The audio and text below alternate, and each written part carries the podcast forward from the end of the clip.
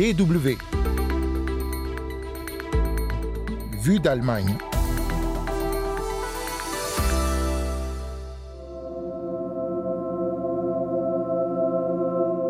Une condamnation à 5 ans de prison pour complicité de meurtre de masse pendant l'Holocauste. Le verdict est tombé ce mardi en Allemagne pour un homme de 101 ans. On revient sur le procès du plus vieil accusé de crimes nazis dans un instant. Des nouvelles aussi dans cette émission du droit à l'avortement en Allemagne. Et puis grand reportage à Berlin dans quelques minutes chez ceux qui ouvrent leurs portes et prêtent un lit aux réfugiés ukrainiens arrivés dans le pays, au 16 Länder. Vous écoutez Vue d'Allemagne, willkommen, soyez les bienvenus. Il a été jugé coupable de complicité dans le meurtre de 3518 prisonniers dans le camp de concentration de Sachsenhausen en Allemagne entre 1942 et 1945. Un ancien gardien de ce camp de la mort au nord de Berlin vient d'être condamné à 50 ans de prison par un tribunal allemand. Condamnation donc près de 80 ans après la fin de la Seconde Guerre mondiale pour Joseph Schütz, âgé d'à peine plus de 20 ans à l'époque. Aujourd'hui, il en a 101 et se déplace en fauteuil roulant le dernier condamné, très âgé, le plus âgé dans une liste de plusieurs procès tardifs ces dernières années. Des procès qui remettent euh, sur le devant de la scène à chaque fois les crimes nazis à l'époque et qui interrogent tant d'années après les faits. On en parle aujourd'hui avec Guillaume Mouralis, notre invité. Bonjour à vous. Bonjour. Alors, vous êtes euh, sociologue, historien, directeur de recherche au CNRS, rattaché au Centre de recherche franco-allemand de Berlin, le Centre Marc Bloch. Et vous vous intéressez depuis longtemps à ces procès d'anciens nazis. Première question, est-ce que cela fait sens de condamner aujourd'hui, tant de temps après euh, les faits, un accusé de 101 ans C'est une euh, question évidemment euh, importante et je pense que c'est une des questions centrales que pose ce procès. Je pense qu'il s'agit d'un procès qui est atypique parce que euh, effectivement dans un procès euh, euh, ordinaire on trouve rarement un accusé d'un tel âge. En revanche, on peut dire que la peine prononcée, 5 ans de réclusion criminelle, est dérisoire eu égard aux crimes reprochés à cet accusé. Hein. Et justement, vous dites c'est faible comme condamnation. Est-ce que son âge, le temps qui a passé, joue un rôle dans les condamnations euh, prononcées ces, dernières années? Est-ce que dans la tête des juges, on remarque une évolution dans les verdicts? Oui, alors euh, l'histoire euh, des procès de criminels nazis en Allemagne et singulièrement en Allemagne de l'Ouest est une histoire euh, complexe qui a connu euh, des étapes euh, successives. Et pour comprendre cette vague très tardive de procès à laquelle se rattache le procès de Joseph Schütz, il faut la replacer dans cette histoire longue qui remonte à 1945. Hein, et en, gros, on a une première étape faite de procès organisés par les Alliés et qui sont assez systématiques et relativement sévères euh, jusqu'en 1949. Après cette euh, première vague, dans les années 50, l'Allemagne ne poursuit pas ses procès, euh, l'Allemagne de l'Ouest ne, poursuit pas ses procès, réintègre massivement les criminels nazis qui avaient été condamnés par les Alliés, et l'idée est de tourner la page et de regarder vers l'avenir. Une deuxième vague de procès intervient en Allemagne au début des années 60 avec le procès d'Auschwitz à Francfort, qui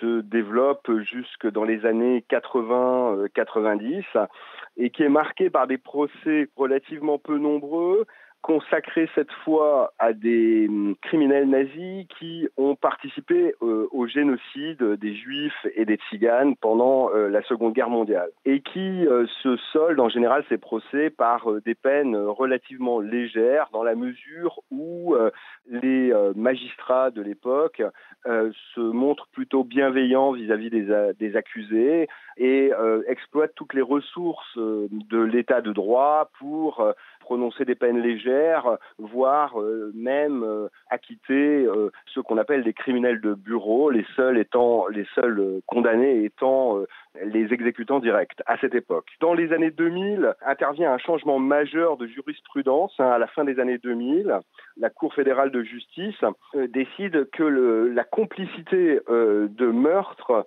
est redevable de euh, poursuites au même titre que le, meurtre principal. Voilà ce qui explique que euh, plusieurs euh, criminels nazis très âgés aient été poursuivis depuis la fin des années 2000, une vingtaine je crois, entre 15 et 20. Et justement, le, le changement législatif dont vous parlez a permis de condamner des personnes qui n'étaient pas forcément en haut de la hiérarchie, tout en haut.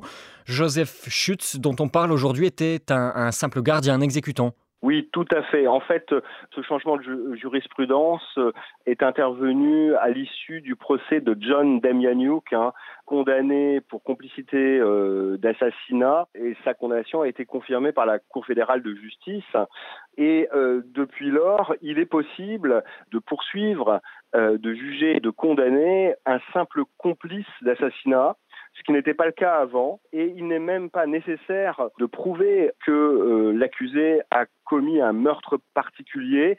Sa simple appartenance au service de surveillance du camp et à la SS suffit à en faire un complice parce que, en faisant partie des gardiens et de la SS, il apparaît qu'il a été euh, forcément conscient de sa participation à un système criminel.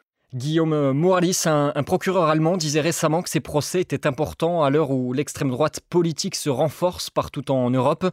Vous partagez, vous, cette vision, le fait que ces procès sont importants, qui jouent un rôle d'éducation, d'information? Oui, euh, je pense que effectivement, euh, c'est une des, fonctions de ces procès euh, tardifs. Il est évident que les accusés ne sont pas condamnés parce qu'ils risqueraient de récidiver compte tenu de leur âge. Ces procès ont une fonction essentiellement mémorielle. Il s'agit euh, de lancer une sorte d'avertissement euh, à tous ceux qui seraient euh, tentés de s'associer à une entreprise criminelle. Leur responsabilité pénale est engagée dans ce cas-là. Donc on peut dire que ce verdict s'adresse davantage à l'avenir qu'il ne vise le passé, d'une certaine manière. Guillaume Mouralis, historien, sociologue, directeur euh, de recherche au CNRS rattaché au Centre de recherche franco-allemand de Berlin, le Centre Marc Bloch. Alors, après donc euh, ce jugement et cette condamnation du plus vieil accusé de crime nazi, Joseph Schütz, condamné mardi à 50 de prison en Allemagne. Merci d'avoir été avec nous. Merci. Heute ist ein großartiger Tag. Für die Ärztinnen und Ärzte, aber vor allen Dingen für alle Frauen in diesem Land. Aujourd'hui est un grand jour pour les médecins, mais surtout pour toutes les femmes de ce pays. Impression du Bundestag allemand le 24 juin après que les députés aient abrogé le paragraphe 219A du Code pénal, paragraphe qui interdisait textuellement la publicité sur l'avortement. En réalité, euh, les médecins n'avaient pas le droit d'écrire quelque part sur leur site, par exemple, quels avortements ils pratiquaient, ce qui rendait l'accès à cet euh, avortement très compliqué pour certaines femmes en Allemagne et avait conduit à la condamnation de médecins les dernières années qui enfreignaient cette loi. Une avancée, donc, fruit du hasard, elle a eu lieu le même jour que celui où la Cour suprême des États-Unis a révoqué le droit à l'avortement. Mais le combat des défenseurs des droits des femmes en Allemagne n'est pourtant pas terminé. Le paragraphe 218 est toujours très contesté, lui aussi, et je vous renvoie à Vue d'Allemagne de novembre l'an dernier pour mieux comprendre. Vous écoutez la DW. Vue d'Allemagne, deuxième partie. D'après le Haut Commissariat des Nations Unies, près de 7 millions d'Ukrainiens ont fui leur pays depuis le début de l'invasion russe. Beaucoup sont allés ou sont toujours dans les pays voisins, comme la Pologne, mais aussi en Allemagne, où le ministère de l'Intérieur estime leur nombre à plus de 600 000. Alors face à l'urgence et le temps de mettre des structures d'accueil en place, le gouvernement a encouragé ici les citoyens à ouvrir leur logement à ces réfugiés euh, de guerre. Une incroyable solidarité s'est mise en place très rapidement, mais le quotidien des familles qui accueillent ces réfugiés n'est pas toujours simple. Julien Mechossi nous emmène dans des familles à Berlin. J'ai la chance d'avoir deux chambres de libre. J'ai deux grands-enfants qui ont déjà quitté la maison. Ähm, ähm, Voici donc euh, la chambre où ont dormi une jeune fille et après elle un couple. Une chambre très agréable où ils pouvaient retrouver un peu de calme. Cela fait quelques semaines que l'appartement de Christiane Buchholz s'est vidé. Au début du printemps, elle a accueilli un couple qui a fui Kiev et Gulaï, une jeune femme de 26 ans partie de Kharkiv, deuxième ville d'Ukraine, toute proche de la frontière avec la Russie et soumise à d'intenses bombardements depuis la fin février. Avec Gulay, ce n'a pas été euh, tous les jours facile, mais quand vous accueillez des réfugiés chez vous, vous ne connaissez rien de leur vécu. Il faut être euh, très patient, à l'écoute en permanence. Quand Gulay était ici, elle a par exemple appris la mort de l'une de ses amies proches, alors qu'elle était enceinte de six mois. À ce moment, j'ai compris que tout ce qu'elle me demandait, l'accompagner chez l'esthéticienne, chez le coiffeur, ce n'était rien d'autre qu'un immense besoin de normalité. Et c'est ce que je devais lui apporter. Comme beaucoup d'Allemands qui ont accueilli des réfugiés au premier jour de la guerre, Christiane a dû faire face à de nombreuses barrières administratives. Pour obtenir leur permis de séjour et une autorisation de travail, les réfugiés doivent ainsi s'enregistrer officiellement. Problème, il faut pour cela présenter un justificatif de domicile valable au moins six mois. Les accueillants doivent donc s'engager sur le moyen terme et celles et ceux qui sont locataires de leur logement doivent même obtenir l'aval du propriétaire. Cette situation a conduit nombre de réfugiés à se rendre dans des centres d'accueil pour pouvoir commencer ici une nouvelle vie. Il reste de ces quelques semaines une expérience de vie commune très forte et cette question, avons-nous fait assez pour ces personnes? Ania Wilutzki, actrice de 33 ans, a également accueilli une famille de quatre personnes, dont deux adolescents, famille logée dans un petit appartement vacant dans l'immeuble voisin où vivent les parents du compagnon d'Ania. Nous nous sommes lancés sans vraiment réfléchir. Il y avait des personnes qui avaient besoin d'aide et nous avons décidé de le faire presque naïvement. Très vite sur le plan émotionnel, ça a été très dur. La première semaine, j'ai beaucoup pleuré parce que ce drame de la guerre était devenu concret. Il était là devant moi et je me sentais impuissante. Mais très vite, je me suis dit que être triste, ça n'allait pas aider cette famille. Ces gens qui ne sont pas des invités, mais des réfugiés de guerre, c'est vraiment autre chose. C'était totalement nouveau pour moi et en même temps, je ne voulais pas leur faire sentir toute cette pitié que je ressentais.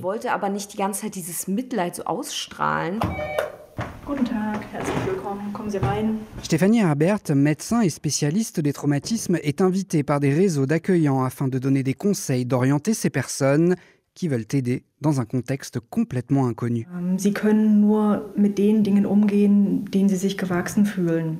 Pour être vraiment en mesure de comprendre ce que ces personnes traversent, il vous faudrait avoir vécu les mêmes drames ou être un professionnel de la santé. Personne ne peut exiger de la part des accueillants qu'ils apportent une aide psychologique, même si ces derniers aimeraient le faire. La meilleure des choses que vous puissiez faire est d'écouter la parole de l'autre, d'accepter de ne pas savoir quoi répondre, de ne pas trouver les bons mots. Faire cela, c'est déjà reconnaître le traumatisme de l'autre et c'est déjà beaucoup. La Chambre allemande des psychothérapeutes travaille actuellement à l'élaboration d'un guide pour les accueillants. Stéphanie Herbert donne elle déjà des conseils très pratiques? Être par exemple sûr de pouvoir offrir une chambre aux réfugiés afin qu'ils aient leur intimité et surtout ne pas avoir d'attente envers eux. Gerade aus ihrem gewohnten Leben gerissen il s'agit de personnes qui ont tout perdu du jour au lendemain, qui ont été arrachées à leur quotidien. C'est toute leur existence qui a disparu. Ce serait donc une erreur de se dire ⁇ je les accueille chez moi et nous allons tous vivre heureux ensemble ⁇ il s'agit d'une situation très complexe, des personnes traumatisées qui peuvent développer des états dépressifs, qui ont besoin d'une aide professionnelle. En tant qu'individu, qu'accueillant, vous faites déjà beaucoup et il vous faut accepter que vous ne puissiez pas résoudre tous leurs problèmes. À l'image d'Ania qui se remémore une scène qui l'a particulièrement marquée. Je